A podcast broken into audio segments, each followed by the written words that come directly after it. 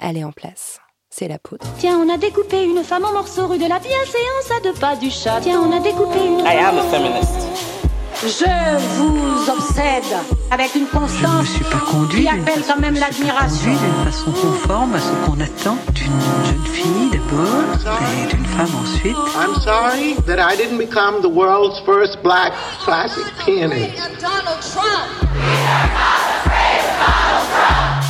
Je crois qu'une femme qui existe dans son temps, à l'intérieur de son temps, n'a pas d'époque, elle marque son époque. Bienvenue dans La Poudre, une conversation intime, profonde, avec des femmes artistes, activistes, politiques, des femmes inspirantes, des femmes puissantes. Comment sont-elles devenues femmes? Contre quoi ont-elles résisté? Que crient-elles? Que rêvent-elles? Que lisent-elles? Je suis Lorraine Bastide et aujourd'hui, je reçois Imani. Je peux même pas vous dire le nombre de fois où je fais une interview et il y a quelqu'un dans la salle euh, qui m'entend parler de l'endométriose, qui dit ah mais je pense que c'est ça que j'ai. Juste parce que d'un coup il y a quelqu'un qui met des mots sur des symptômes, je change pas la vie des gens parce que malheureusement je viens pas avec une cure ni un vaccin ni rien du tout. Mais de savoir au moins que t'es pas dans votre tête, ça change quand même beaucoup de choses. À la base, la poudre, c'est une histoire de voix. J'avais envie qu'on entende les voix des femmes se déployer sans honte, sans peur et sans entrave. Je voulais que les femmes parlent, parlent et parlent encore. Parlent d'elles, de leur vie, de leur corps et de leur travail. Je voulais ça parce que sinon, les femmes, on ne les entend pas. Heroes are only made of flesh. Anybody can be one. Just fight the right battle. Dois vous avouer que la poudre, je l'ai aussi créée pour y déposer ma voix à moi. J'étais fatiguée de me sentir rougir et bafouiller quand je voulais proposer une idée à une assemblée. Je n'en pouvais plus qu'on me trouve trop blonde pour avoir une opinion. Alors je me suis créé ce petit espace sécurisé. Il m'a fallu de la force pour prendre le micro, et il m'en faut encore pour vous parler aujourd'hui. Il reste tant de choses que je voudrais vous confier, mais que je n'ose pas dire. C'est difficile de dire écoutez-moi. Combien de femmes n'osent pas monter sur l'estrade, saisir le mégaphone, pousser la porte du commissariat? Et si on ne les croyait pas? Si vous n'avez pas ce courage, ne vous inquiétez pas, ça viendra. Peut-être à force de voir d'autres femmes ouvrir la voie.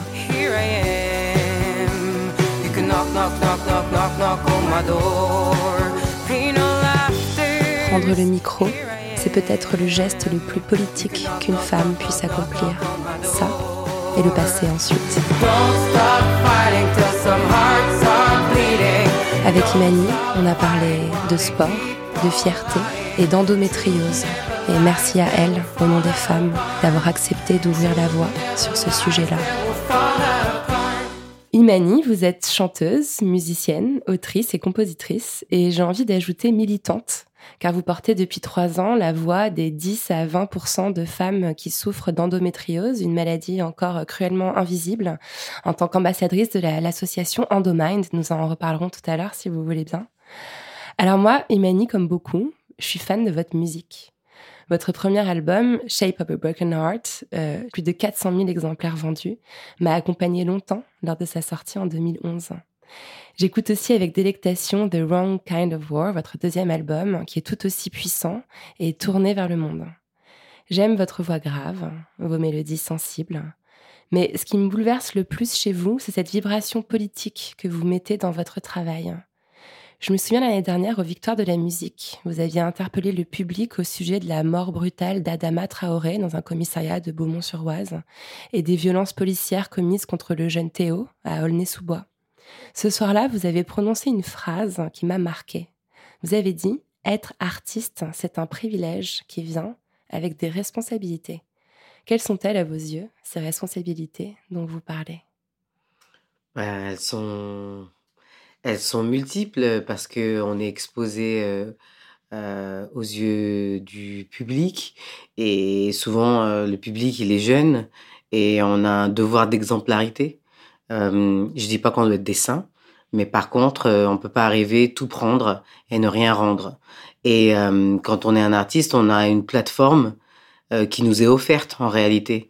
Donc qu'est-ce qu'on fait? On s'en sert pour avoir euh, des réservations plus faciles au restaurant, rentrer au bain douche avant les autres, ou est-ce que est-ce que on peut donner on peut donner la voix à ceux qui n'en ont pas? C'est un choix en fait. Et je pense que euh, on peut faire ce qu'on veut, mais pas n'importe comment. Euh, et quand on est artiste, euh, ouais, on a une res- responsabilité vis-à-vis des gens qui nous regardent, parce qu'on devient presque des exemples et des modèles. Donc, euh, oui, c'est ça que c'est ça que c'est ça que je voulais dire. Parce que vous êtes regardé en fait par beaucoup, quoi. On est regardé par beaucoup, on est regardé par des jeunes, des moins Mhm. jeunes, des femmes, des et donc quelque part on on, on, on, on installe une certaine norme. Je sais pas comment comment, comment expliquer, mais euh, euh, on peut pas faire n'importe quoi parce que euh, imaginez une Beyoncé, parce que Beyoncé c'est ce qu'il y a de plus populaire aujourd'hui. Euh, elle dit elle fait n'importe quoi. euh, elle a des millions de jeunes femmes et même de jeunes hommes d'ailleurs qui la qui la qui la suivent et qui euh, si elle claque des doigts et elle dit saute ils sautent. Ouais. donc c'est c'est une énorme responsabilité c'est lourd. Et quand les, artistes disent oui mais moi j'ai pas demandé tout ça ouais mais ça vient quand même avec le job. Mm. il y a plein de choses euh, vous êtes infirmière il y a plein de choses que vous n'avez pas demandé ben, elles sont là quand même. Vous êtes pompier c'est pareil. Et ben euh, quand vous êtes artiste c'est la même chose. Oui évidemment ce que toi tu veux c'est être aimé des gens c'est vendre des disques c'est d'être euh, financièrement confortable mais ça vient avec Ouais. d'autres choses. Ouais. Et ces choses-là, il faut les assumer. Ou alors, il faut faire autre chose. Mm. Voilà. Ouais. J'admire beaucoup cette façon que vous avez de voir les choses, de le poser comme ça. euh, C'est pas évident, je crois, chez tous les artistes. Alors, Emmanuel, dans cette émission, on- fait, euh, on fait un petit retour en arrière. On essaie de, de retracer le parcours euh, des femmes qui font la, la société d'aujourd'hui. Vous, vous avez grandi à Martigues, dans le sud, pas loin de Marseille. C'était comment de grandir là-bas?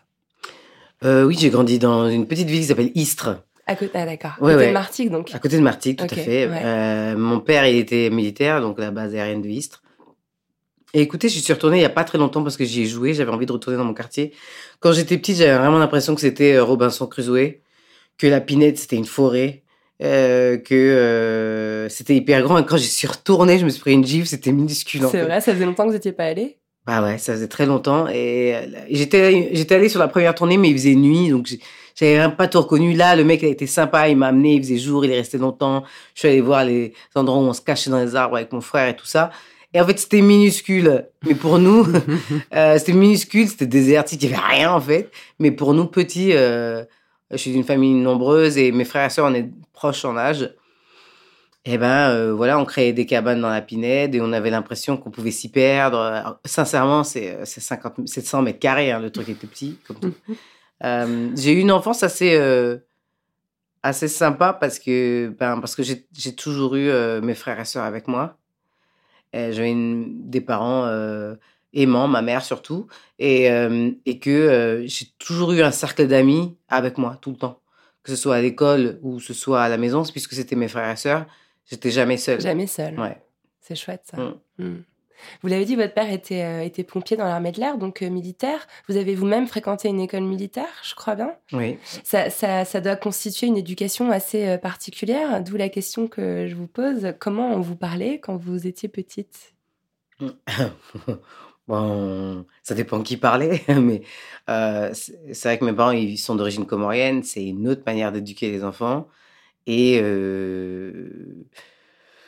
on nous parlait avec autorité. Moi, ça c'est sûr. On a, en plus, je les comprends maintenant que moi-même j'ai un enfant, mais on- ils nous parlaient avec autorité. Ils avaient sept gosses. Euh, il fallait que ça, ça, ça, que la machine elle tourne parce que sinon ça devient un, un vrai bordel. Et euh, on nous parlait, ouais, on nous parlait avec autorité. Je me rappelle même euh, quand j'étais petite, je disais à ma mère, mais tu dis jamais s'il te plaît. Et elle dit, mais j'ai pas besoin de te dire s'il te plaît, je, suis- je suis ta mère. Donc euh, c'était un peu comme ça. C'était très, euh, euh, on nous posait pas vraiment de questions, il fallait plutôt exécuter quoi. Fallait que ça tourne, quoi. Il fallait que ça tourne, Bah ouais, il fallait que ça obéisse, et voilà. Mm. Votre maman, c'était quel genre de femme dans votre enfance? Ou encore maintenant, je sais que vous êtes encore euh, proche d'elle? Bah, ma mère, ce qui est intéressant, c'est qu'elle a vraiment changé depuis mon enfance jusqu'à maintenant. C'est vraiment une femme qui, peu à peu, euh, a pris euh, son destin en main, qui s'est assumée. Au début, je pense qu'elle était beaucoup sous l'emprise d'un mari euh, sûr de lui, euh, autoritaire aussi, qui venait de l'armée, euh, femme musulmane. donc, ouais, comme j'ai dit, d'origine comorienne, et il fallait d'abord obéir à son mari. elle nous a adorés comme c'est pas permis. Elle nous adore toujours, mais vraiment parce que pour ma mère, elle n'a pas d'autre famille que nous. Elle n'a pas de parents. Elle a eu un père qui est mort, euh, elle était très jeune, elle avait 4-5 ans, et elle, avait, elle a eu une mère qui est, qui, qui est morte aussi assez jeune, et donc elle n'a pas de frères et sœurs, ils sont tous morts avant qu'elle naisse. Et euh, donc toute sa famille, ce sont ses enfants. Et donc, euh, ben, elle nous, elle, elle nous a toujours dit, bon, moi je vous ai pas gâté avec des trucs, on n'avait pas d'argent, mais je vous ai gâté avec de l'amour. Hmm. Et en vrai, euh, elle nous a qui compte. Ouais, c'est magnifique. J'ai lu, oui, enfin, vous l'avez euh, rapidement évoqué, mais c'est, elle a eu une histoire hyper difficile. Sa propre mère, en fait, votre grand-mère, elle, elle a eu une histoire euh, terrible. Bah oui, une histoire assez quelconque hein, finalement pour quelqu'un qui était né au, début du XXe siècle. Euh, elle est, euh, elle a été mariée à, la première fois à l'âge de 9 ans. Ils attendaient les premières règles. C'est pas de chance. Elles sont pas arrivées à 14, elles sont arrivées à 9. Et elle a eu euh, 5-6 maris, si je me trompe pas dans le compte. Et euh, elle a eu 6 enfants euh, avant ma mère, qui sont morts. Mais à l'époque, euh, mourir entre 0 et 1 an, Bien c'était sûr, très courant. C'était fréquent, ouais. Euh, et, et, et, et ma mère, ma mère, ma mère, elle a la seule qui a survécu. Ouais, ouais, doit être euh, quand même assez forte comme femme avec un, un passé. Ouais, ce qui est intéressant, ce qu'elle dit, c'est que elle a dormi avec sa mère jusqu'au jour de son mariage. Donc elle avait une relation hyper fusionnelle Mm. avec euh, avec ses enfants, ce qui n'a pas été le cas avec euh, avec sa mère, pardon. Elle a une relation hyper fusionnelle avec sa mère, ce qui n'a pas été le cas avec ses enfants. Je pense qu'on était les enfants de notre père, beaucoup plus euh, distants peut-être. Et peut-être c'est son gros regret, elle n'a pas eu de, de, de trucs fusionnels avec. euh, on bon, on n'était pas les, on on n'avait pas, pas la même le histoire. même lien avec Bah, on une n'avait fille pas la même et avec histoire. cet Voilà. enfant, quoi. Non, c'est pas forcément. Alors, moi, il y, a un- détail dans votre histoire qui me semble fou. Euh, tant votre voix unique, euh, moi, me faut des frissons à chaque fois que je vous écoute. Enfin, quand je mets votre album, la, première note qui s'élève, je dis, mais genre, cette voix qu'elle a. Et j'ai lu qu'en fait, c'était votre plus grand complexe quand vous étiez petite, même adolescente. Vous n'osiez même pas parler à cause de votre voix qui était trop, euh, trop masculine. Bah, en fait, euh, c'est ce que les gens disaient. Et quand j'étais toute petite, c'est pas les enfants. Les enfants, ils font pas attention. Ce sont les adultes. Les adultes, ils disaient, euh, mais qu'est-ce que c'est que cette voix? C'est quoi cette grosse voix? Puis dès qu'on s'adressait à moi, on changeait de voix, on prenait une grande voix comme ça. Donc j'ai compris vite que j'avais pas une voix comme les autres. Et quand on est enfant, la seule chose euh, qu'on veut désespérément, c'est être comme les autres. C'est bête, ça nous, ouais. ça met 50 ans à comprendre qu'en fait ça sert à rien mais au début voilà et donc euh, je me rappelle à chaque rentrée c'était l'enfer il, il, il massacrait mon nom de famille quand il faisait la paix donc je faisais la correction je levais la main je savais quand on arrivait à M allez hop ça va être moi hum, c'était mon nom de famille Mladjao ils n'arrivaient pas à le dire donc je corrigeais alors du coup tout le monde se retournait parce que La voix. voilà. Et, ou alors j'avais l'impression que tout le monde se retournait. Je peux pas dire, mais je pense que les gens se retournaient. Même encore aujourd'hui, hein, si quelqu'un me demande euh, un renseignement dans la rue ou si c'est moi qui ai besoin d'arrêter quelqu'un, mon réflexe c'est de moduler ma voix, c'est de la, la- la prendre plus haute pour pas euh, Comment pour vous pas faites? surprendre comment, les gens. Comment vous dites? Bah je parle plus haut, je parle euh, je parle dans je parle là, je parle euh, Dans le nez, quoi. dans, pas dans le nez, euh, au niveau des oreilles. Le, le son il est comme ça. Et j'essaie de ne pas faire peur aux gens. Mais c'est c'est un réflexe que je, je pense que je n'arriverai jamais à me débarrasser. Mais c'est étonnant parce que, enfin, prendre la parole et, euh, et utiliser votre voix, c'est quelque chose que vous faites de façon très très forte aujourd'hui. Et je trouve que ce contraste est intéressant euh, quand on sait que dans votre enfance, vous osiez à peine parler de peur de- d'effrayer les autres, comme vous dites, et qu'aujourd'hui, euh, Ben, je pense que tous les êtres sont pleins de contradictions. J'y échappe pas. Et c'est vrai que c'est même assez bizarre d'avoir voulu s'entêter à rentrer dans la musique euh, en tant que chanteuse, alors pendant que j'avais ce complexe de voix, que je détestais cette voix. Donc, euh, euh, il y a un truc, euh, ouais, un peu contradictoire. C'est juste qu'avec le temps, j'ai fini par me faire une raison et me dire que de toute façon, je vais pas être muette toute ma vie. C'est la voix que j'ai. En- À la limite, euh, vous pouvez avoir une réduction mammaire, euh, vous pouvez changer de couleur de cheveux, mais la voix, vous pouvez pas faire grand chose. c'est vrai. Et, euh, et c'est qu'il n'y avait pas que des inconvénients. hein. Parce que je- ado, fin ado, genre vers euh, 16-17, j'ai compris qu'une voix comme la mienne, euh, c'était quand même aussi euh, un pouvoir. Le sens où, euh, par exemple, prenez une fille avec une voix complètement opposée, hyper aiguë, même à 50 ans, on la prend pas au sérieux. Mm, mm. Alors qu'à 17 ans, je pouvais dire, attends, le ciel n'est pas bleu. Eh ben, les gens m'écoutaient en disant, mais peut-être qu'elle a raison. c'est pas mal. Mais c'est ouais, vrai. ouais. Et donc, vers 17 ans, je commence à comprendre quand même que euh, avoir une grosse voix quand même, on peut s'imposer, et on peut en tout cas donner le change. Et euh, j'étais aussi compliqué, complexé que n'importe quel ado. Mais euh, j'ai compris quand même qu'avec ma voix, je pouvais peut-être euh, essayer de m'en sortir quand même, quoi. D'avoir une forme d'autorité, en fait. D'autorité. Comme un euh, mec, quoi. Vous avez une voix ouais, de mec voilà. et vous pouviez avoir l'autorité d'un homme, Mais quoi. ouais, c'est bête à dire. Ouais. Mais c'est ça, l'autorité ou bien même euh, l'assurance. Les gens, avaient- c'est plus tard, euh, quand je rencontre des gens que j'ai connus plus, plus jeunes, ils me disaient, mais t'avais l'air tellement sûr de toi. Mais pas du tout, j'étais ultra complexé comme tout le monde. Mais je pense que cette voix me donnait une sorte de d'assurance. Ouais. Parce qu'effectivement, si tu regardes les gens dans les yeux, tu leur dis, mais attends, mais le ciel, il est pas bleu. Avec une voix comme ça, c'est tellement sûr d'elle, elle J'ai doit avoir raison. vérifier, là, pendant que vous me... Ouais. D'ailleurs, il est pas très bleu aujourd'hui. non, c'est sûr. Mais voilà. Et, euh, euh, mais mais c'est des choses qui ont fait leur chemin euh, Mm. petit à petit. Alors, je pense que beaucoup de, de- de nos auditeurs et auditrices, et puis des vôtres aussi peut-être, l'ignorent, mais vous avez failli devenir, euh, embrasser une grande carrière de sportive. Vous avez été une jeune championne de saut en hauteur. Vous avez Mhm. passé quelques années à l'INSEP, l'Institut Mhm. national du sport, de l'expertise et de la performance. Euh, Est-ce que ça crée un rapport euh, particulier à son corps d'avoir été confronté à la compétition sportive, au dépassement de soi? Enfin, c'est une école qui est hyper dure, l'INSEP, où on met vraiment, où on forme les futurs euh, champions d'athlétisme, quoi. Donc, euh, qu'est-ce que ça a pu causer dans votre euh, rapport à, à votre corps, à vous-même, euh, cette expérience-là? Euh, je me suis jamais posé la question parce que moi j'avais déjà un père, un père ultra sportif qui nous réveillait le matin pour aller courir avant d'aller à l'école euh, quand on Ah était en ouais. école élémentaire. Donc quand j'arrive à l'INSEP, j'ai presque envie de dire c'était vacances. Ah Je dis pas que c'était pas dur parce que c'était dur, c'est une autre façon de s'entraîner. Et puis euh, moi j'étais au Racing Club de France à l'époque, on s'entraînait aussi au stade euh, Yves du Manoir à Colombes. Euh, mais euh, c'est en groupe, c'est plus festif, on rigole, on se vanne, je rencontre d'autres gens de d'autres milieux. Euh, c'est beaucoup plus sympa de s'entraîner à l'INSEP qu'aller courir le matin euh, sur les côtes de Bière avec mon père. Donc euh, j'ai toujours de toute façon eu un rapport avec mon corps et le sport qui était obligatoire.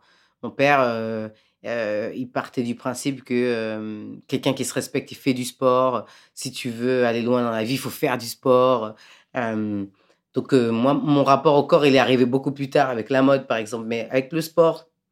euh, Ça allait de soi, en ça fait. allait C'était dans, voilà, dans votre ouais. euh, éducation. quoi. C'était dans mon éducation, c'était normal. Mhm. Et vous êtes euh, née femme ou vous l'êtes devenue? Moi, je pense qu'on le devient, mais c'est parce que je suis une, une, une disciple de Simone de Beauvoir. Mais euh, pendant longtemps, j'ai cru qu'on est femme, et puis c'est comme ça. Et puis, euh, t'épluches les pommes de terre, et puis euh, tu vas à la cuisine, et puis euh, tu te, maries, et puis t'as des gosses. Et puis j'ai été élevée comme ça, puis j'en veux pas ma mère, parce que c'est ce qu'on lui a dit aussi toute sa vie. Et sa plus grosse inquiétude, c'était ça, c'était de se dire, ah là là, mais quand tu vas te marier, mais j'aurai la honte si tu sais pas faire à manger. C'était sa seule angoisse. Mon père, c'était, il fallait avoir de bonnes notes, il fallait avoir un bon boulot, mais pour ma mère, mon père était quand même finalement plus féministe que ma mère. Euh, pour ma mère, c'était, euh, il fallait pas que je sois la honte euh, de la famille, quoi. Mais en lisant Simone de Beauvoir, je dis, ah, mais ouais, mais en fait, donc je suis pas obligée euh, d'être une, une mère porteuse, je suis pas obligée d'être une cuisinière, d'être une boniche. Enfin, bon, c'est comme ça que je le voyais à l'époque. hein. Ouais, ouais. Parce que j'avais l'impression que ma mère, elle faisait que ça, nettoyer derrière nous. Ben, c'était une angoisse pour moi de me dire c'est ça ma vie aussi qui m'attend. Euh, D'ailleurs, elle, elle m'engueule tout le temps parce que de temps en temps, la phrase, elle revient quand je dis, ouais, ma mère, elle faisait la boniche. Ah bah oui, bah bien sûr. Ah, sympa. Sympa. mais euh, mais, euh, mais c'est terrible d'avoir cet enfant, d'être à la maison. Et en plus, mère au, au foyer, c'est un des boulots les moins considérés et c'est le plus dur. Et c'est le moins considéré. Et moi, j'avais pas envie de ça. Euh, Simone de Beauvoir, on peut dire qu'elle m'a apporté une perspective euh, sur, euh, sur ce qu'une femme était capable de d'être et qu'on n'était pas obligé de tout accepter. Ouais, vrai. mhm. Mais vous me décrivez un cadre familial avec euh, un père qui a des grandes, des grandes exigences pour vous, euh, qui vous voit faire des grandes études, euh, une maman qui vous voit euh, mariée au foyer, et vous, vous décidez de partir à New York à devenir mannequin, quoi. Donc, ouais, rien à voir. Il y a une petite rébellion quand même à un certain moment, non? Ben, quelque part, oui. En plus, j'ai- vraiment été une ado qui a pas fait de crise d'adolescence, qui a pas jeté les meubles au visage de ses parents. J'ai- pas fait ça du tout. Je crois que j'ai fait ma crise d'adolescence toute seule dans mon coin, euh, en partant de chez mes parents, et peut-être même en décidant d'être mannequin. Ça s'est fait progressivement. J'étais encore au lycée, donc j'ai pas claqué la porte de chez moi. J'allais faire les castings, les week-ends, les jours où j'avais pas cours. Et puis après, euh, je suis allée à la fac, en fac d'histoire. Bon, ben, j'ai bien vu que c'était pas mon truc. Et euh, quand j'ai commencé à voyager vraiment, aller aux États-Unis, aller ailleurs, Et je me suis dit, ah tiens, il y a une vie en dehors de mon métro, de mon RER. euh, voilà, il y a une vie en dehors de ça. Et euh, j'ai l'impression que le mannequinat, ça peut être euh, cet accès. Donc c'est comme, c'est ça que je l'ai vendu à mon père.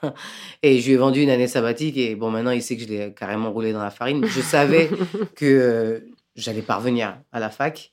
J'avais l'impression, j'avais compris en tout cas qu'on pouvait devenir quelqu'un sans passer par la fac. Ce qui pour mes parents était inconcevable. Ce que je comprends complètement, parce que ma mère elle a arrêté l'école, elle était en CM2.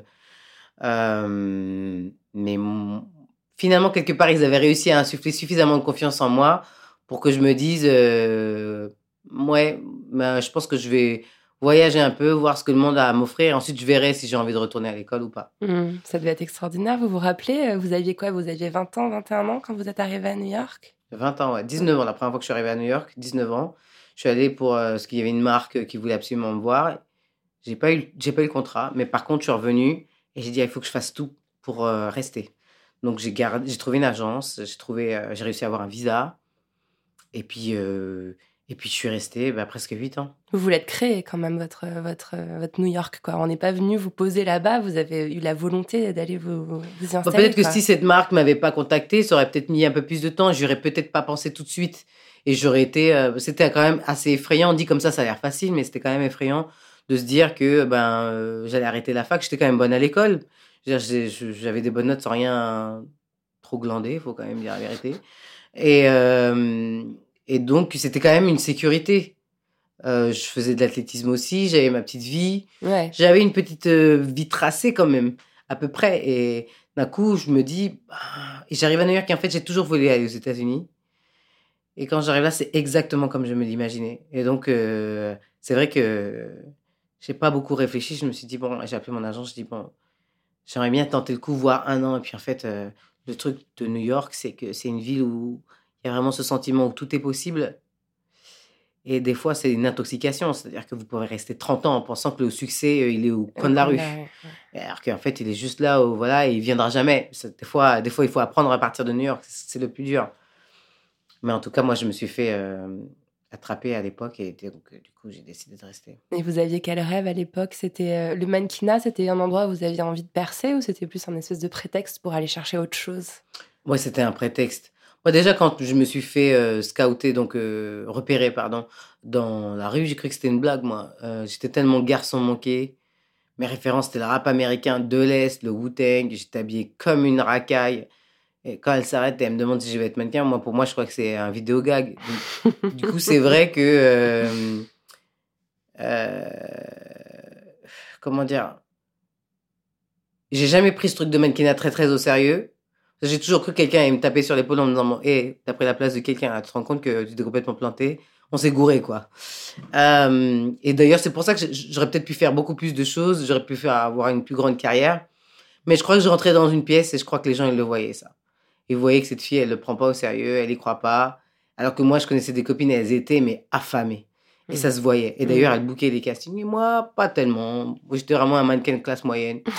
Comme je dis, euh. Euh, ouais, je bouquais des boulots, je vivais correctement. Mais j'avais pas ce niveau, ce statut. J'avais pas suffisamment faim, quoi. Hmm, Pour moi, c'était une vaste blague. Et puis, je m'ennuyais euh, vraiment. hmm. Vous ennuyez, c'était genre les gens étaient pas, pas intéressants quoi. Ah, il y en avait quand même, hein, faut pas exagérer. Il y avait des gens intéressants, mais je m'ennuyais parce que ben, on utilise vraiment que 10% de son cerveau. Une fois qu'on a compris euh, comment on pose en photo, il y a franchement pas de mystère. Euh, et après, en plus, comme il y a un gros gros marché aux États-Unis, vous pouvez euh, très bien faire une, une carrière très confortable en faisant que du catalogue pour les mémères du sud de l'Amérique. Alors je dis pas, les vêtements ils sont même pas beaux à mettre. Donc artistiquement, vous faites partie d'aucune œuvre. Et puis bon ben. Ouais, je m'y ennuyais. Je trouvais que dès qu'on commençait à discuter euh, et à montrer un peu sa personnalité, le client, il pouvait être dérangé. On avait un coup de téléphone de son booker en disant Il paraît que tu parle parles trop. T'es pas payé pour ça. euh. Voilà. Et euh, comme j'étais pas une grande fêtarde, la drogue, l'alcool, j'en prenais pas. Enfin, d'un coup, il y a plein de choses dans le mannequinat qui sont plus très intéressantes. Et euh, ouais, moi, je m'en- je m'ennuie je m'ennuie un peu dans ce métier. Mhm. Mais on sent qu'il y a quand même quelque chose qui est resté. Enfin, moi, il y a une des choses aussi qui fait que je vous admire comme artiste depuis, depuis plusieurs années, c'est que vous avez une façon euh, très particulière de soigner votre image. Enfin, quand on regarde vos clips, même les pochettes d'albums, enfin là, là, vous êtes devant moi très détendu, avec un gros pull et un bonnet, mais vous êtes toujours euh, très sculptural, avec des, des créations magnifiques, des vêtements hyper colorés, euh, ce foulard que vous avez toujours sur votre tête. Et je me suis dit que vous l'avez certainement appris euh, aussi de ces années-là, peut-être. C'est sûr. C'est-à-dire que moi, j'ai compris vite que l'image, c'est important. Euh, après, j'avais une mère qui mettait du rouge à lèvres pour aller vider les poubelles. Ah ouais. Donc ça aussi, ça, ça, ça, Ça se marche. C'est-à-dire, ça se transmet dans le sens où même si euh, j'étais un garçon super manqué, fin de l'adolescence, je faisais pas non plus n'importe quoi. J'allais pas à l'école en pyjama. Euh, donc, euh, s'il y a deux choses, voilà, c'est effectivement la présentation, c'est important. C'est-à-dire qu'il faut respecter les gens qui vont vous voir. Ma mère, c'est ce qu'elle dit. Et ensuite, euh, ouais, le mannequinat, euh, puisqu'il y avait des choses quand même intéressantes. J'ai quand même travaillé avec des artistes, des vrais photographes, euh, des mecs qui avaient quelque chose à dire et par l'image, ils avaient des choses à transmettre. Et ça, j'ai compris. Mm. Euh, et, et, et, ouais, j'essaie de garder ça parce que l'image, c'est important parce que en fait, ça dit quelque chose de qui vous êtes. Ouais. Ouais, ouais. Vous avez vraiment construit une image en tant qu'artiste, je trouve, hyper forte. Enfin, vous êtes très identifiable. On, im- on imagine tout de suite euh, votre silhouette, votre façon de vous habiller dans les concerts et tout. Euh, J'ai l'impression que c'est très maîtrisé et que c'est. euh, Ça s'est fait au fur et à mesure, en fait. euh, au début, c'était un peu, je savais pas trop, et ça s'est fait au fur et à mesure. Et finalement, on commence à garder un uniforme, une idée. Puis moi, j'aime bien l'idée d'être habillé en Imani Ouais, exactement. et l'idée d'être habillé en Nadia quand je suis pas Imani, quoi. Donc, ça, ça, permet de dissocier un peu les choses, mais c'est pas pour ça que je vais venir en pyjama euh, demain vous voir, euh, même si je mets mon pull et, et mon bonnet. Bah, vous êtes canon aujourd'hui. Non, hein. mais c'est pas ça, mais que- j'y réfléchis quand même. Voilà. j'y réfléchis quand même. Voilà. Et donc, euh, vous êtes à New York et un jour, vous avez un déclic en entendant euh, quelqu'un à la radio, je crois, la voix d'une artiste, Tracy Chapman. Ah, Tracy Chapman, euh, en fait, souvent les journalistes, ils le prennent à l'envers. Tracy Chapman, j'ai eu le déclic très tôt. J'avais 7 ou 8 ans, je pense, quand j'ai Ah ouais. Chapman la première fois, le live à Wembley. Et en fait, je pense que c'est un homme, moi, au départ. Et euh, c'est plus tard euh, que mon, mon père me dit, mais non, non, c'est une femme. Et alors là, c'est une gifle parce que je me dis, ah tiens, il y a des femmes qui ont des voix bizarres comme moi et qui arrivent à chanter. Et en fait, euh, à partir de ce moment-là, c'est là que je me dis, ben moi aussi, je peux chanter, en fait. Parce que moi, j'avais toujours eu envie de chanter. Je chantais discrètement toute seule dans mon coin. Je me battais pour aller chercher le pain. Parce que comme ça, c'était le moyen d'aller chanter sur la route euh, du pain. Euh, et donc, je reviens avec mon père et je lui dis, ah, mais moi, je, veux être chanteuse. Il me dit, mais attends, les chanteuses, mais tu rigoles ou quoi? Bref, il m'a matché direct. Et donc, euh, écouté mon père à 7-8 ans. Votre père, il a raison. Voilà. Mais euh, Tracy Chapman, ma claque, elle arrive à 7-8 ans. Et, euh, euh, quand j'arrive à New York, je la connais déjà. Mais, mais le déclic à New York, c'est pas tellement une artiste. Le déclic à New York, c'est la galère. Alors que je vais pas mentir, quand j'arrive à New York, j'ai quand même toujours au fond de moi ce désir d'être chanteuse. J'ai l'impression, comme c'est la ville du tout est possible, que peut-être, peut-être, peut-être même moi, qui n'ai pas de background musical, qui n'a pas de formation, qui sait rien du tout, qu'est-ce que c'est qu'un accord, qu'une note, qu'écrire une chanson, peut-être qu'ici, j'aurai ma chance. Au début, je me dis ça, inconsciemment. C'est peut-être aussi pour ça que je reste. Et puis, il y a le 11 septembre qui arrive. Et c'est la galère pour tout le monde, et spécialement pour les mannequins de classe moyenne. Ah ouais, ça a vraiment changé les choses le 11 septembre. Enfin, je- Ah ouais. oui, enfin, ça a bouleversé New York de toute façon. Mais ça a euh, bouleversé l'économie. ouais, Donc, du coup, ouais. là où il y avait des filles qui travaillaient au milieu un peu, qui n'étaient pas les top modèles, mais qui bossaient un peu, celles-là, elles bossaient plus, ou voire à des tarifs tellement dérisoires que bon, ça suffisait pas euh, pour qu'elles vivent correctement. Et donc j'avais fait partie du lot et c'était très compliqué. Donc d'un coup, on commence à avoir euh, des petits boulots. Mais à New York, c'est pas déshonorant. En France, on prend assez mal. euh, Si vous faites deux, trois petits boulots en même temps, on vous regarde avec le mépris. euh, Hmm. euh, Ouais, c'est genre la pauvre, quoi. Ouais, la pauvre, ou alors Ouais. elle a pas réussi à se débrouiller, euh, Ouais. donc elle galère, quoi. Et donc on, on méprise un peu la galère, alors qu'aux aux États-Unis, c'est le contraire. Aux États-Unis, on, surtout à New York en tout cas, on valorise les gens qui se donnent tous les moyens. Et euh, c'est un truc que j'ai dû apprendre parce qu'au départ, j'étais très fière. Je me dis, mais attends, mais je vais pas faire la serveuse quand même. Attends, mais euh, je suis une fille intelligente, je peux retourner à la fac. Et donc, euh, et à un moment donné, ils te regardent et ils disent, mais t'as quoi d'autre comme choix? Ou alors tu rentres chez toi. Alors déjà que mes parents n'étaient pas hyper contents que je sois là, que je revienne sans rien, c'était pas possible. Donc cette fierté-là était plus élevée que l'autre. Et du coup, ben, ce qui, ce qui m'a, ce qui m'a, ce qui m'a, ce qui m'a forcé à faire ça, c'est donc du coup, je me retrouvais à faire hôtesse, serveuse, barman. Alors qu'en plus, je bois même pas d'alcool. J'ai été barman trois jours. Hein. M'ont viré. C'était pas pour vous. Non, j'étais nulle. Euh, j'étais, j'ai tout fait. Je sais pas combien de métiers j'ai fait. Donc déjà, je suis dans la vraie vie parce qu'il faut savoir que quand mes copines elles bossaient au McDo, moi j'étais mannequin. C'était pas du tout la, j'avais jamais eu de petit boulot vraiment. Donc je suis dans la vraie vie. Je galère et je me, je me lève, je me couche à 4 heures du mat, je me lève à 9 heures pour faire les castings. Je me dis, mais attends, mais ma vie, ça peut pas être euh, juste bosser comme une dingue pour euh, payer le loyer quand même. Donc je me dis, ok, bon, de toute façon, dans la vie, tu vas galérer. Alors tant que tu galères pour que ce soit quelque chose euh, euh, qui te fait vraiment envie, quoi, pour, pour, pour les choses qui valent, valent la peine. Et le loyer, on s'en fout. Donc du coup, euh, pour moi, euh, je voulais faire de la musique. Donc du coup, j'ai été, je me suis posée, je me dis, ok, qu'est-ce que tu veux faire vraiment? Si tu dois vraiment galérer pour un truc. Et ah, j'ai finalement écouté cette voix de la petite fille de 7 ans qui arrêtait pas de dire, mais nous, on veut chanter, nous, on veut chanter, nous, on veut chanter.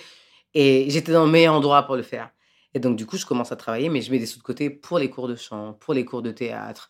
Euh, et, et je commence à parler. Enfin, faut savoir que le serveur à New York, euh, il n'est pas serveur de profession. Bien sûr, bien sûr. Pas souvent comme à Paris. comédiens. Ils sont ouais, comédiens, ils sont sûr. réalisateurs, ils, Mm. sont, ils sont tout ce que vous voulez, ils sont chanteurs.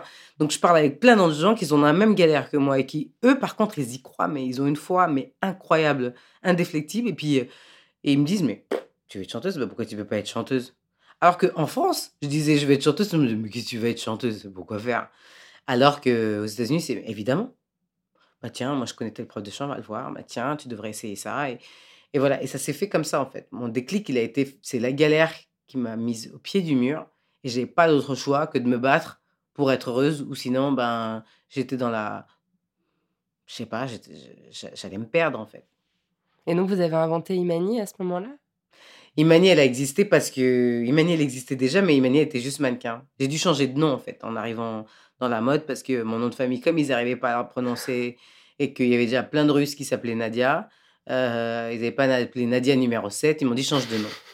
Et euh, j'ai changé de nom, j'avais pas de deuxième prénom. J'ai trouvé Imani dans le film Un prince à New York. Euh, la princesse, euh, tu sais- vous savez, stupide. euh. Je vois, je l'ai pas vu ce film. Non Non, j'ai pas vu ce film. C'est con parce que, à mon avis, ça a très mal vieilli. Revoir ce film aujourd'hui, je sais pas si c'est une bonne Eddie idée. Murphy, c'est Eddie ça? Murphy, non, ouais, Coming to. America. Si, j'ai peut-être dû le voir quand j'étais petite. hein. J'ai Ouais. une espèce de petit flash qui me revient là. C'était un prince d'un faux pays africain qui va à New York avec l'espèce d'intérieur hyper kitsch là, avec les rideaux. Ah ouais, tout le film est kitsch. faut le voir, à mon avis, avec un verre aujourd'hui, et peut-être que tu rigoles. Ça peut être pas mal. Mais, euh, mais donc, c'était mon film préféré ado, et la princesse stupide avec qui il est censé se marier, parce qu'il y avait un mariage arrangé, elle s'appelle Imani Easy. Et moi, j'avais adoré ce prénom, donc j'ai gardé. Donc, euh, Imani, elle est née avant. C'est juste qu'entre-temps, elle est devenue chanteuse. Elle est devenue chanteuse. Hmm. Bon, alors, on va passer euh, quelques étapes pour parler de ce premier album qui s'appelle euh, Shape of a Broken Heart. C'est drôle parce qu'en interview, quand vous parlez de cet album, vous dites souvent euh, qu'il est très centré sur vous, alors que le second, The Wrong Kind of War, il est plus, euh, parle, il parle plus du monde euh, qui vous entoure. Et c'est étonnant parce qu'on dirait presque que vous vous excusez d'avoir fait une première œuvre un peu de jeunesse qui, qui revenait en fait sur vos chagrins de vos 20 ans, quoi. Moi, parce que je crois que je peux plus l'écouter, le premier album, j'en peux plus. j'en peux Il a plus. eu un succès colossal. C'est c'est délirant en fait qu'il est Bah, surtout pour un album d'un label indépendant, d'une fille qui venait de nulle un part. demi-million d'exemplaires vendus, c'est délirant quoi. Ouais, c'est énorme dans le monde en plus, donc c'est chouette. Euh, Et puis parce que je pense aussi c'est vraiment des histoires très précises que peut-être moi et quelques personnes peuvent reconnaître. Quoi, vos ex, c'est ça? Moi, par exemple.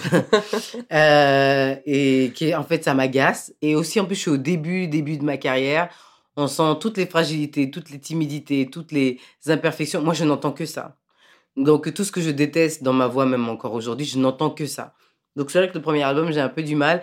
Et je me dis à chaque fois, est-ce que vraiment les gens, ils ont envie d'entendre mes déboires avec euh, l'amour euh, je sais pas, j'en ai un peu marre de cet album. C'est peut-être ça. euh, je suis pas du tout ingrate hein, par rapport à l'album. Je suis très contente, ça m'a apporté plein de choses. Mais je vous assure que je le mets pas pour euh, le kiff chez moi.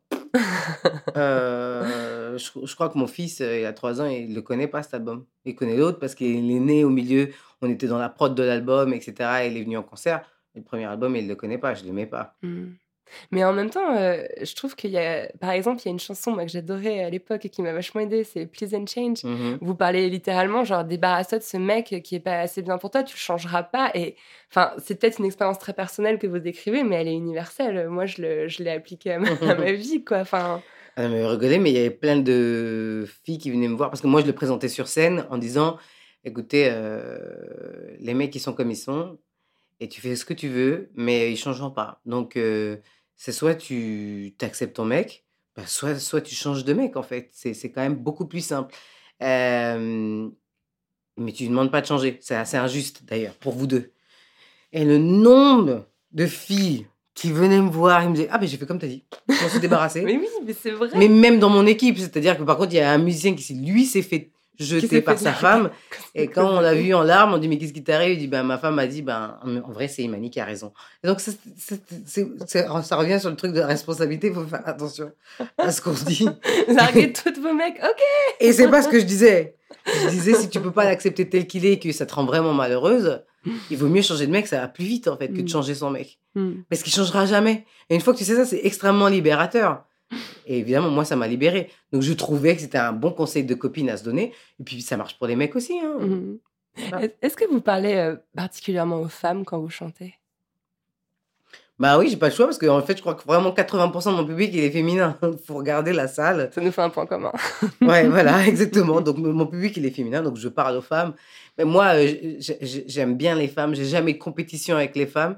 Je suis une famille hyper. Il y a pratiquement que des filles. J'ai été en internat deux filles. Après, j'ai été mannequin. C'était qu'avec des filles. J'ai passé ma vie avec les filles. Donc, euh, ouais, ouais, j'ai- j'aime bien, j'aime bien m'adresser aux femmes parce que je sais comment leur parler. J'en suis une moi-même. Euh, c'est pas que je me fiche des hommes, pas du tout, mais bon, les hommes, euh, ils ont leur plateforme, ils ont, ils ont, ils ont leur équipe, on va dire.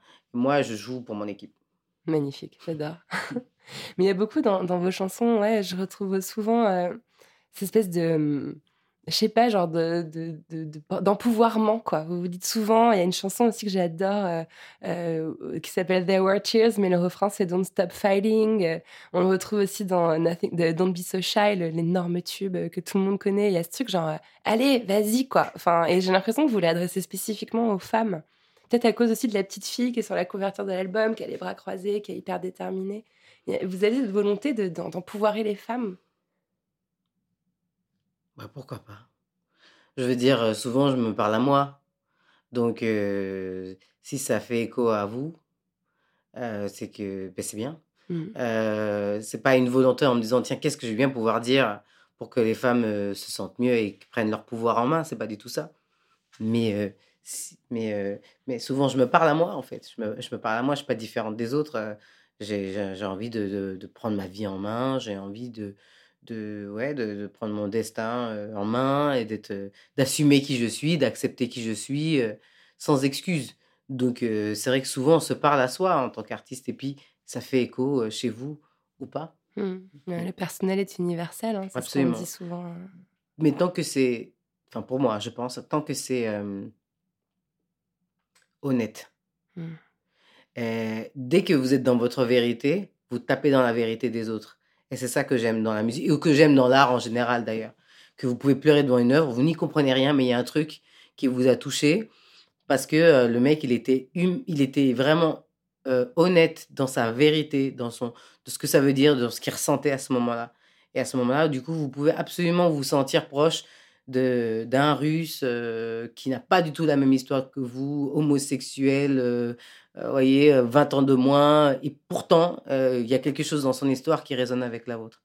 Et quand, les, quand là, la musique surtout est comme ça, et ben, c'est pour ça que vous, ça peut vous toucher, alors que finalement, on, vous connaissez rien de moi et je connais rien de vous. Mhm, c'est magique, c'est vrai. Mhm. Alors, il y a un autre, euh, un autre endroit où, où votre expérience personnelle est devenue euh, la source euh, d'un combat universel. C'est celui que vous menez contre l'endométriose. Euh, cette maladie donc, touche euh, entre 10 et 20% des femmes. Enfin, c'est un chiffre dont j'ai pris conscience en préparant l'interview, mais il y a entre 2 et 4 millions de femmes en France qui sont concernées par l'endométriose. Donc, c'est loin d'être euh, un combat anecdotique. C'est vraiment, ça concerne énormément de monde. C'est une maladie qui met en moyenne 7 ans à être diagnostiquée parce qu'elle est mal connue, parce que les médecins ne la comprennent pas, parce que quand une femme dit qu'elle a mal, on lui dit bah c'est normal. euh, prends, des, prends des calmants, puis ça ira mieux. Euh, et je crois que votre engagement aux côtés d'Endomind, il est né de la rencontre avec une femme, Nathalie Clary. Ça me plaît beaucoup cette histoire-là. Vous pouvez la raconter? Oui, Nathalie Clary, c'est la, la directrice de l'assaut et qui est en fait agent de voyage.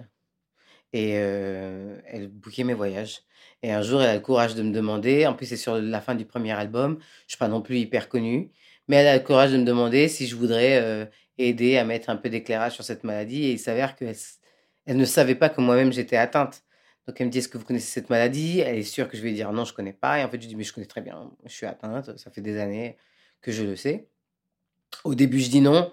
Finalement, je dis oui parce qu'elle arrive à me convaincre et qu'elle me dit bon, euh, je comprends que vous ayez pas envie de le faire. C'est ultra personnel, ça touche à l'intime, mais il faut quand même que vous sachiez qu'une des raisons pour laquelle euh, on c'est pas connu, c'est qu'il y a un tabou autour de cette maladie. Les femmes n'en parlent pas et donc les femmes sont les premières responsables de la situation dans laquelle elles sont. Waouh Non, mais des fois, faut dire la vérité. Et du coup, je me dis, bah, c'est vrai, bah, j'ai pas beaucoup d'arguments contre elle. Et je dis, ok, bon, ben, ouais, tu peux pas être à la fois demander des solutions et être part du problème. Mhm. Donc, euh, voilà, ça, c'est comme, c'est comme ça depuis, bah, ouais, 4 ans maintenant que, que, que je travaille avec, euh, que je suis la marraine. L'ambassadrice, elle préfère dire Ambassadrice d'Endomind. De... Mais bon, il n'y a pas de salaire. hein. Elle peut dire ambassadrice ou marraine comme elle veut. Ça reste du bénévolat. Ça reste du bénévolat. Mais en tout cas, le site d'Endomind, j'invite vraiment les, les, les gens à aller le, le consulter parce qu'il est vraiment super bien fait. Euh, Justement, euh, hier, je voulais re- lire des choses sur l'endométriose. euh, C'est une maladie que, que je connais, que je connais mal parce que j'ai la chance de ne pas en être atteinte. Et euh, il y a beaucoup d'informations sur le site. Je pense Mhm. que c'est déjà une source hyper importante d'informations, tout simplement, pour les femmes qui sont touchées. Ben, L'empowerment dont vous parliez, ça passe par là aussi, la connaissance. Mm. Et le problème de cette maladie, c'est que il... enfin, je ne peux même pas vous dire le nombre de fois où je fais une interview. Et il y a quelqu'un dans la salle euh, qui m'entend parler de l'endométriose, une stagiaire, une, un journaliste, n'importe quoi, qui dit Ah, mais je pense que c'est ça que j'ai. Juste parce que d'un coup, il y a quelqu'un qui met des mots sur des symptômes. Mm. Et alors, euh, bah, je change pas la vie des gens parce que malheureusement, je viens pas avec une cure, ni un vaccin, ni rien du tout. Mais de savoir au moins que t'es pas dans votre tête, ça change quand même beaucoup de choses. Ouais. Euh, et donc d'aller sur le site, c'est une bonne idée parce que euh, bah, vous avez des interrogations, même si c'est pas vous, vous êtes un homme, mais vous voyez votre femme, elle est dans des états catastrophiques, votre copine, votre sœur, je sais pas. euh, bah, vous allez sur le site et vous dites mais tiens mais ça ressemble vraiment, ça ressemble vachement à ce que à ce qu'elle vit tous tous les mois et puis vous pouvez en parler ensemble et vous pouvez avancer en fait, Mm. gagner du temps parce que 7 ans c'est long. Ouais. En fait, peut-être pour le rappeler, parce qu'on l'a pas, on l'a pas dit, c'est une maladie donc euh, qui touche euh, l'utérus Mhm. et euh, qui rend en fait les règles absolument euh, invivables. Alors il y a différents degrés, je crois. euh, On peut être plus ou moins. euh, Oui, en fait, euh, le problème de cette maladie, c'est qu'il y a une endométriose par femme, c'est-à-dire d'une femme à l'autre, parce que déjà, euh, euh, pour rappeler ce que c'est que la maladie, le mur utérin, quand vous avez vos règles, il gonfle, il se dégrade, il devient du sang, et il est euh, éjecté à l'extérieur de votre corps. Ça, c'est les règles, quand ça se passe normalement. Quand vous avez une endométriose, vous avez les, les cellules de ce même mur utérin qui va être ailleurs que dans l'utérus, mais qui va réagir de la même manière, donc gonfler, se dégrader en sang, mais il va pas être évacué. Donc, vous pouvez en avoir sur les ovaires, sur les trompes, euh, la vessie, les organes concomitants, et il y, y a des cas très rares dans les poumons et même dans les yeux. Donc, vous pleurez littéralement des larmes de sang tous les mois. Et, euh, et donc, euh, ce qui se passe, c'est que bah, ça peut faire plus ou moins mal par rapport à au- où est le kyste, par rapport à qui vous êtes, parce que vous et moi, on n'a pas la même tolérance à la douleur aussi. Euh, donc, euh, du coup, c'est assez compliqué. Elle est très complexe, cette maladie, pour ça, parce que euh, c'est pas à tout- chaque fois les mêmes symptômes, Ouais. c'est pas à chaque fois la même réaction d'une Mm. femme à l'autre. Et puis, c'est pas localisé aux mêmes endroits. Donc, forcément, c'est pas, les pas des réactions égales. Donc, c'est aussi pour ça qu'il y a des grosses douleurs pendant les relations sexuelles. bah, parce que vous avez des kystes un peu partout, ça vous fait mal. et c'est la première cause d'infertilité en France. Moi, ce qui m'a choqué aussi en entendant parler d'endométriose, c'est ce diagnostic qui met des années à être, euh, Oui. à être euh, posé. Enfin, une femme peut aller consulter, je sais pas combien de gynécologues en disant ça ne va pas, j'ai mal, et on lui dit genre prenez du doliprane, ça ira mieux. Vous avez connu ça Vous avez connu Oui. euh, des, des médecins qui vous disaient euh, bah vous étiez à un- moment donné presque obligé de vous droguer pour monter sur scène tellement vous, on, vous- on vous, on vous soignait pas correctement quoi. J'avais lu ça dans une interview. Ah oui, oui, ben moi, j'ai eu mal tout de suite. J'ai eu mes règles assez tard et en tant qu'ado et j'ai eu mal tout de suite. Mais comme ma mère elle avait mal, au départ, elle disait bah, c'est normal. Après, ça devenait tellement, tellement douloureux que voilà, on rate des jours de cours. On va voir le généraliste d'abord. Le problème, il est dans la formation. Comme les médecins, ils sont pas formés, c'est deux lignes dans le bouquin de médecine. Eh ben, ils sont, ils reconnaissent pas. Et comme ils reconnaissent pas, eh ben, euh, au bout d'un moment, ça devient votre faute. C'est dans votre tête. Le problème, ça vient pas du fait qu'ils ne comprennent pas. Ça vient du fait que vous êtes en train d'imaginer quelque chose. Donc au départ, on va voir son généraliste. Et au fil du spasfon, et au fil des calmants. Bon, ça marche pas. Ensuite, on va voir euh, le gynéco. Il va vous filer une pilule. Oui, mais t'es jeune, ton cycle, c'est normal. On nous sort des espèces de- d'explications abracadabrantes. Moi, euh, on l'a su parce que j'étais en vacances à Tahiti avec mes parents et que j'ai eu une crise beaucoup plus violente que d'habitude. On a ouvert le, le, le bottin, vraiment. Et on est allé au hasard euh, voir un gynéco. Qui fait ça, voir un gynéco au hasard, je veux dire. Mais nous, on n'avait pas le choix puisqu'on était en vacances. Et euh, lui, il a reconnu, en fait. Lui, c'était juste quelqu'un qui s'est dit, Qui savait, quoi. qui savait. Et en fait, le problème, c'est la formation. Si on forme un peu plus les, les- le, le corps de soignants, donc les médecins, les infirmières d'école, euh, les, les- les experts, euh, euh, les radiologues, etc., euh, ben déjà, ils sauront reconnaître tout de suite. Et on ne va pas perdre 7, 7 à 9 ans, c'est 7 à 9 ans hein, la latence de diagnostic. Et en fait, en réalité, on se rend compte qu'à partir du moment où on est confronté au problème d'infertilité, quand vraiment ça fait des années que vous essayez d'avoir des enfants, ça marche pas. Là, vous commencez à aller voir des experts qui, eux, sont formés pour reconnaître l'endométriose. Vous voyez Donc, euh, c'est trop long. L'angoisse là-dedans, c'est qu'une fois que vous le savez, ben, ça change pas grand-chose, en fait. C'est-à-dire qu'il n'y a pas de cure. Il n'y a pas de cure. Évidemment, on va vous filer la pilule parce qu'on va vous mettre vos, vos ovaires au repos. Vous n'aurez pas vos règles. C'est des règles artificielles, la pilule. Je le dis parce que moi, je ne savais pas. Je ne savais pas que c'était des règles artificielles quand j'étais jeune. On ne me l'a pas dit. Mais d'un coup, j'avais plus mal. Mais du coup, je croyais que mon truc, mon problème, était réglé. Euh, au début, j'étais en ménopause chimique. J'avais 23 ans. Et ménopause chimique, ça vient avec tous les symptômes de la ménopause. Donc, il fait moins de 30 dehors, mais vous avez des bouffées de chaleur. Vous pleurez devant la pub euh, pour les lessives. euh, vous êtes irritable. Vous dormez pas. Euh, Enfin, c'est un enfer quand vous avez 23 ans. C'est déjà un enfer quand vous avez une soixantaine d'années, alors à 23. Euh, et du coup, il n'y a pas vraiment de solution. Maintenant, de le savoir, c'est un peu moins dur. Parce qu'après, vous rentrez dans des espèces de hum, cercles, comme aller sur le site de l'assaut. Et les femmes, elles se passent entre elles des petits Ouais. tuyaux. Quoi. Mhm. Et on essaye de se débrouiller. Et le fait de vraiment de, de savoir ce qu'on a, bah, ça ne change pas tout, mais Ouais. c'est déjà ça. Ouais. Et vous avez beaucoup œuvré. Hein. Enfin, je pense que la première fois que j'ai entendu parler d'endométriose, c'est grâce à vous. Ça devait être un concert que vous aviez fait, euh, je crois, avec le magazine Elle il y a quelques Oui, années. rien, non Et, euh, et le vrai problème, je pense que c'est cette invisibilité aussi. Le fait que ce soit si tabou. Vous pensez que ce tabou, il est lié au fait qu'on soit en train de parler euh, de règles Enfin, est-ce que ça, ça fait que ça empêche les femmes de parler de, de... Ah bah je pense, je pense que qui est-ce qui a envie de parler de ses règles Je veux dire, dès que vous avez vos règles, d'un coup, est-ce que vous avez remarqué Vous avez changé de ton, dire non, je peux pas, j'ai mes règles. C'est vraiment le, le truc, euh, Un top secret, quoi. le truc top secret. euh, c'est le truc le pire, euh, c'est embarrassant. Donc ça, c'est sûr. Donc ça, ça, c'est clair que ça crée le tabou. Après, il n'y a pas vraiment de tolérance pour la souffrance des femmes. faut quand même être honnête. Est-ce que vous allez appeler votre patron et dire aujourd'hui je peux pas venir Ah bon pourquoi? Je me sens mal. Qu'est-ce que vous avez? J'ai mes règles. Jamais de la vie. Jamais de On la vie. préfère vous dire allez- qu'on a une gastro limite, quoi. exactement. Vous allez inventer tous les tous les prétextes, mais vous allez jamais dire ça. Mhm. Donc déjà, euh, et puis en plus, si vous si jamais vous auriez le courage de dire, bah, écoute, j'ai mes règles, on va dire, mais attends, mais ça c'est toutes les femmes du monde qui ont leurs règles. Toi, tu peux pas venir au travail parce que tu as tes règles. Donc déjà aussi, nous, on se bat avec l'assaut pour que euh, ce soit reconnu comme une, reconnu comme une vraie maladie. Parce que dans ces cas, vous direz pas, j'ai mal au ventre parce que j'ai mes règles. J'ai une endométriose. Aujourd'hui, je vais mal. Mais pour l'instant, c'est pas encore, euh, c'est pas encore déclaré comme, enfin, c'est une maladie, mais elle n'est pas prise en charge comme elle devrait. Et, en effet, euh, je pense que le tabou, c'est un tas de petites choses comme ça. Oui, nous, on n'ose pas dire parce qu'on nous a dit que les règles, c'était sale.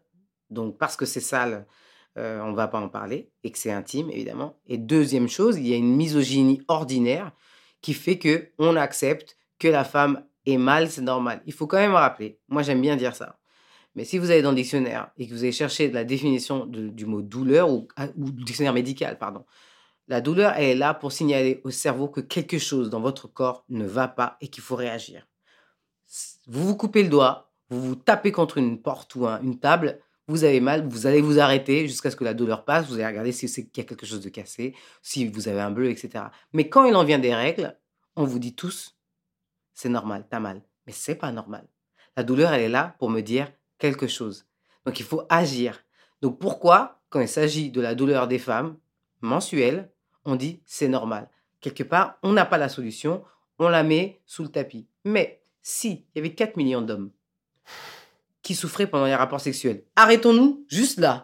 C'est même pas la peine. de- ne parlons pas saignement, ne parlons pas hémorragie, ne parlons pas euh, évanouissement, ne parlons pas nausée. Juste 4 millions d'hommes qui souffraient au moment de faire l'amour. Est-ce qu'on ne pense pas qu'on n'aurait pas pris, qu'on ne prendrait pas cette douleur au sérieux en fait? Il y aurait tout le monde, tout le monde euh, s'inquiéterait. Bah, Aujourd'hui, des millions dans la recherche pour trouver Bah, une solution à ce 4 millions de problème, Français, d'hommes qui ont mal, ah non, ils peuvent pas euh, assumer leur virilité. La preuve, aujourd'hui, on, on peut acheter du Viagra, or que c'est quand même pas, euh, c'est quand même pas euh, d'un grand intérêt sanitaire, en tout cas. Je comprends, c'est important euh, le fonctionnement érectile, il n'y a pas de problème. Mais euh, peut-être on n'en meurt pas vraiment. L'endométriose non plus, vous allez me dire. Mais on a trouvé la solution.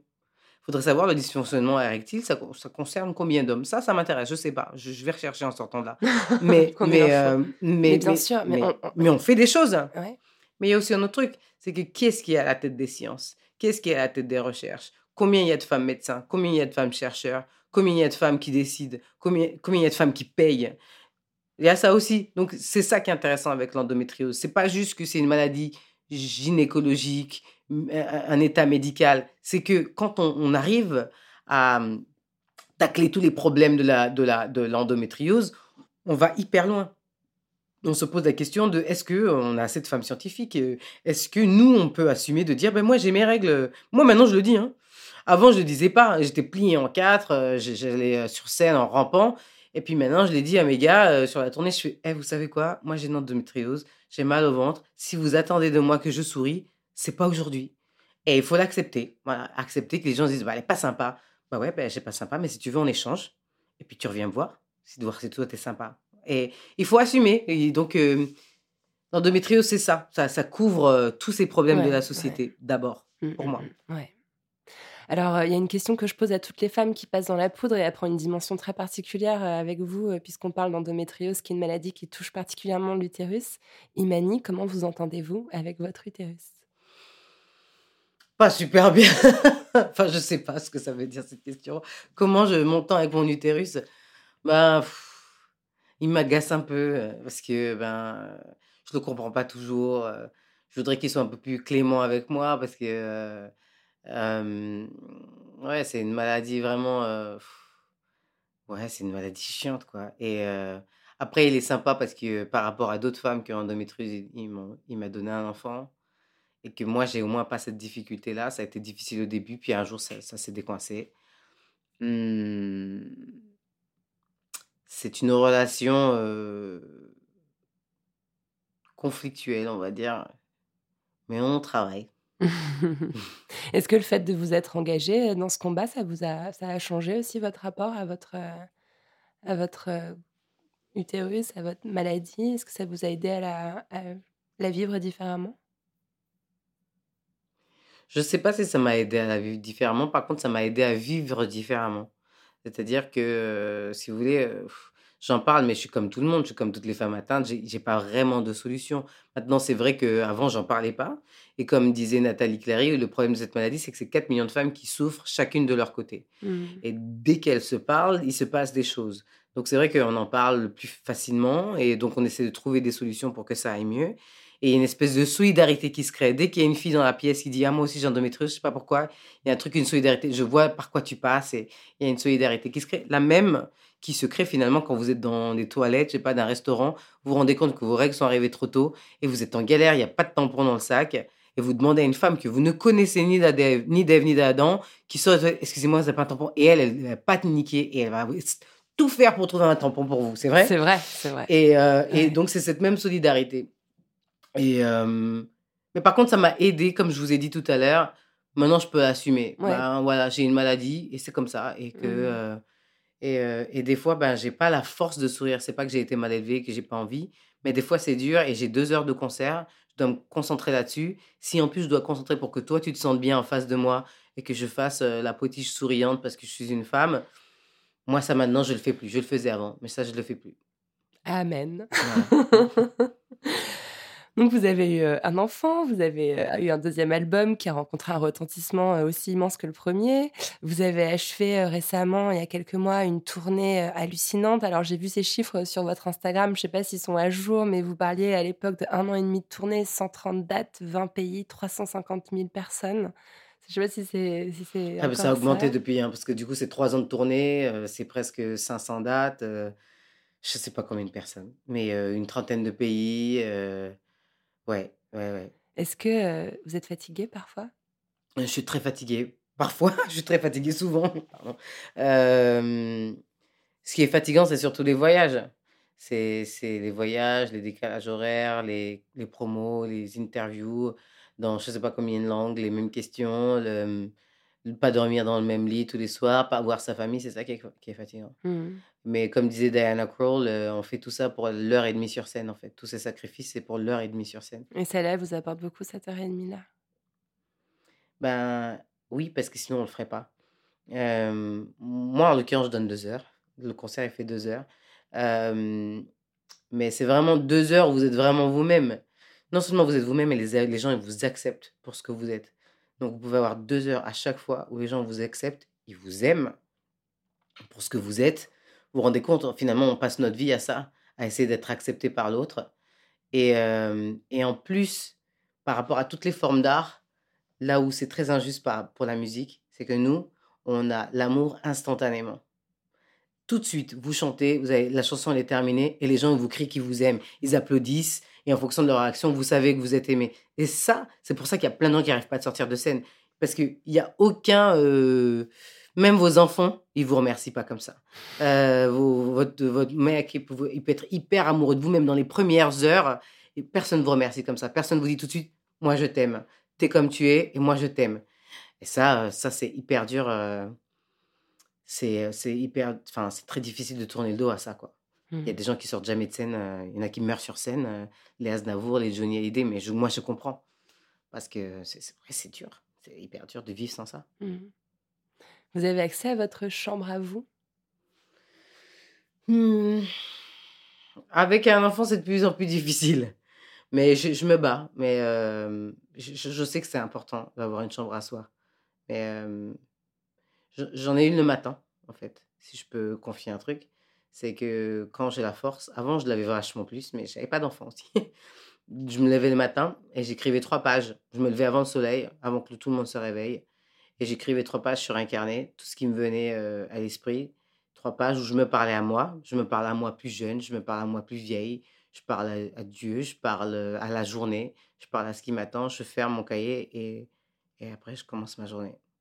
C'est ça ma chambre. Waouh, ça fait envie. J'aimerais bien savoir faire ça. Essayez, c'est pas dur, il faut acheter un carnet, un stylo, avoir une table et, puis Et un réveil.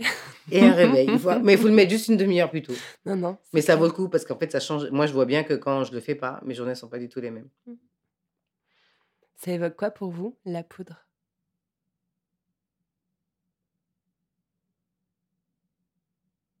La neige.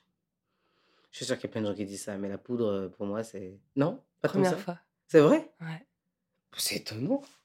Euh, ouais, ça évoque euh, la neige, euh, le blanc, la pureté. euh, ouais, ouais, c'est ça que ça évoque pour moi, je crois. Merci beaucoup, Imani. Merci à vous. Merci à Imani d'être venue faire parler la poudre avec moi.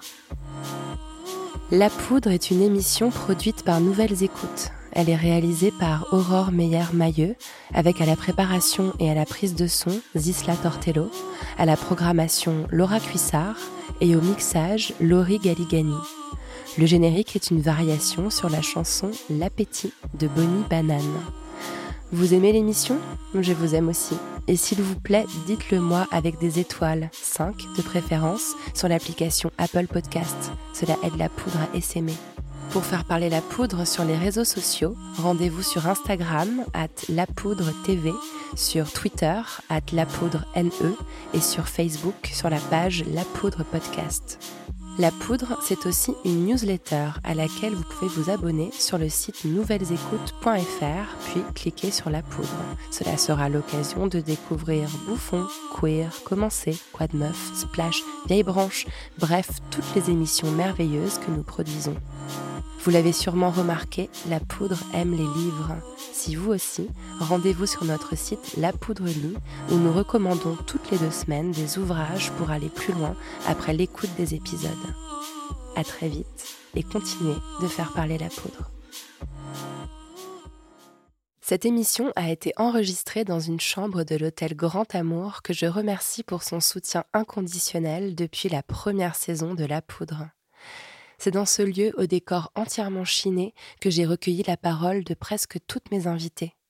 Il y règne une atmosphère sereine et un confort douillet qui ne sont pas pour rien dans les puissants récits de femmes qui font ce podcast. Entre les quatre murs des chambres de l'hôtel Grand Amour, c'est presque de la magie qui opère.